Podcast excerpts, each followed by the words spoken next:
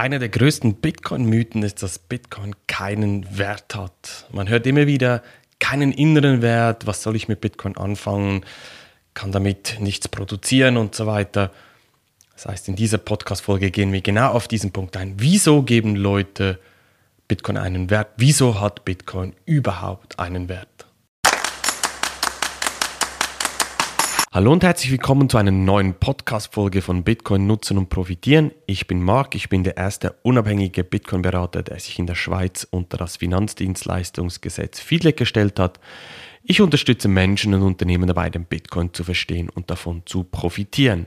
Ja, der Mythos Bitcoin hat keinen inneren Wert oder generell keinen Wert, den hört man sehr, sehr oft. Gerade auch von Leuten, die sich natürlich nicht intensiv mit Bitcoin auseinandergesetzt haben, die können oftmals nicht verstehen, wie können Leute in etwas investieren, das abstrakt ist, es ist digital, es, man kann es nicht greifen. Wie kann man in so etwas investieren? Wie kann eine digitale Information, was schlussendlich Bitcoin ist, wie kann so etwas einen Wert haben? Oftmals wird dann eben von diesem inneren Wert gesprochen, also dass das Ding, das Objekt, sprich Bitcoin, keinen inneren Wert hat.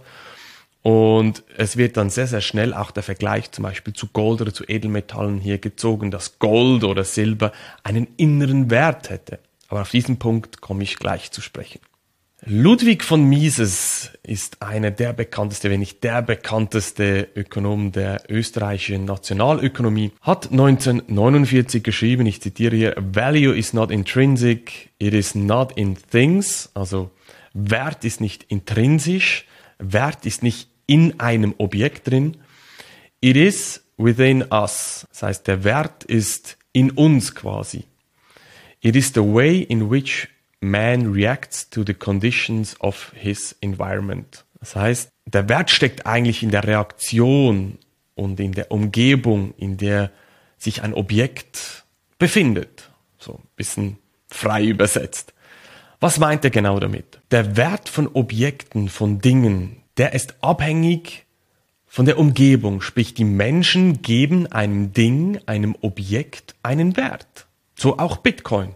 Muss dir mal vorstellen, wenn du jetzt zum Beispiel in der Wüste unterwegs bist, du bist komplett am Verdursten, hast kein Wasser mit dir dabei, da kommt ein Nomade vorbei mit seinen Tieren und sagt, hier, ich gebe dir ein Kilogramm Gold. Dann sagst du, was soll ich mit einem Kilogramm Gold anfangen? Hat null Wert für mich. Ich hätte viel lieber 10 Liter Wasser. Das ist massiv viel wertvoller in dieser Situation für mich oder für dich, respektive wenn du in der Wüste unterwegs bist und am Verdursten bist. Das heißt, der innere Wert, den wir Dingen geben, ist abhängig von der Umgebung, von der Situation. Wie gesagt, Gold, hört man immer wieder, hat einen inneren Wert, weil es für Schmuck gebraucht wird oder für die Industrie genutzt wird. Aber in einer solchen Situation drin wie in der Wüste hat Gold null Wert, Wasser, was sonst gratis oder sehr, sehr günstig ist, gerade im, im, im Dachraum natürlich, ähm, hat für uns, ja, ist kostengünstig, hat keinen Riesenwert quasi, obwohl es in dieser Situation in der Wüste, von diesem Wüstenbeispiel, sehr, sehr wertvoll ist. Das heißt, das Zitat von Mises bringt es wirklich auf den Punkt.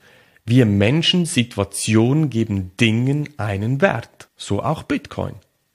Oder ein anderes Beispiel. Im Gefängnis ist die wahre Zigarette, Zigaretten, Zigarettenpakete schlussendlich sehr, sehr wertvoll, ist ein Handelsgut, das wertvoll ist.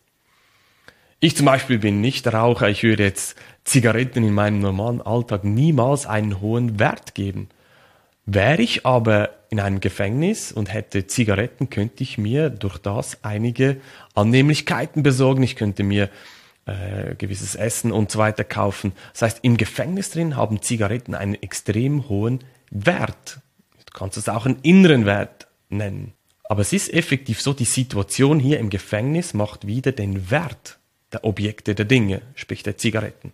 Das heißt, es ist ganz, ganz wichtig zu verstehen, dass dieser innere Wert, von dem man immer und immer wieder liest und hört, den gibt's nicht. Menschen, Situationen geben Dingen, Objekten diesen Wert. Ein Gold schlussendlich ist einfach schön äh, anzuschauen. Wir Menschen geben Gold einen Wert. Schlussendlich, plakativ gesagt, ist es einfach ein shiny Object, ein Metall, das schön ausschaut, das ja schwierig zu fördern ist und so weiter. Aber wir geben Gold diesen Wert. Der bekannte Star-Investor Carl Icahn, er sagt zum Beispiel auch, der einzige Wert des Dollars ist, dass man damit Steuern zahlen kann.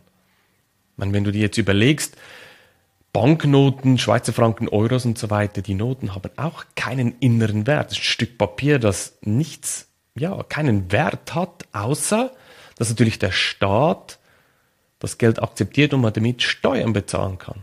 Das ist der Wert. Das heißt, die Umgebung, der Staat, schlussendlich die Menschen, die in diesem Staat leben, geben diesem Geld den Wert. Hat aber null inneren Wert. Wenn man das jetzt auch auf die Bitcoin-Branche, auf die, ja, auf die weltweite Akzeptanz von Bitcoin ausmünzt, sagt man, es gibt so verschiedene Studien, die sagen, dass so zwischen 100 bis 300 Millionen Menschen weltweit Bitcoin nutzen. Wie genau jetzt diese Zahl zustande kommt, das ist nicht Teil dieses Podcasts, ist ähm, ja auch nicht ganz einfach und trivial zu eruieren schlussendlich, aber ungefähr 100 bis 300 Millionen schätzt man aus verschiedenen Quellen nutzen Bitcoin weltweit. Das heißt, diese 100 bis 300 Millionen Menschen geben Bitcoin diesen Wert. Sie geben Bitcoin den Wert, dass Bitcoin für sie ein Problem löst. Das sind ganz unterschiedliche Probleme, die Bitcoin löst. Für die einen ist es wieder dieses Spar, die, die, die Sparmöglichkeit, die man hat, aufgrund der aktuellen Zinslage auch. Lohnt es sich ja gar nicht mehr, klassisch Geld auf ein Sparkonto zu hinterlegen. Also Bitcoin löst dieses Problem, dass man wieder sparen kann. Ich lasse jetzt mal das Argument von der Volatilität weg. Ich habe ja bereits in einem der vorhergehenden Podcasts bin ich auf dieses Thema eingegangen. Aber für gewisse Leute löst Bitcoin das Problem des Sparens. Für andere ist es wieder das Zahlungsmittel. Bitcoin ist ein globales System. Ist nicht für uns im Dachraum spezifisch gemacht. Das heißt, man muss Bitcoin wirklich als globales System, als globale Problemlösung äh, für verschiedene Probleme anschauen. Und da gibt es, wie gesagt, 100 bis 300 Millionen Menschen, die Bitcoin diesen Wert geben. Und das kann man einfach nicht verneinen. Da kann man noch so lange argumentieren, dass Bitcoin keinen inneren Wert hat, weil es nicht in der Industrie benutzt wird oder was weiß ich was. Doch, Bitcoin hat einen Wert für diese Personen und das ist ganz, ganz wichtig, dass du das verstehst. Ja, und falls du jetzt sagst, oh, das klingt alles spannend, ich möchte wirklich das Thema Bitcoin ernsthaft angehen und verstehen, dann geh doch auf meine Webseite www.marksteiner.tech und buch dir dort ein kostenloses Erstgespräch bei mir und dann schauen wir, wie ich dich unterstützen kann. Wir hören uns in einer nächsten Podcast-Folge wieder. Mach's gut, dein Marc. Tschüss.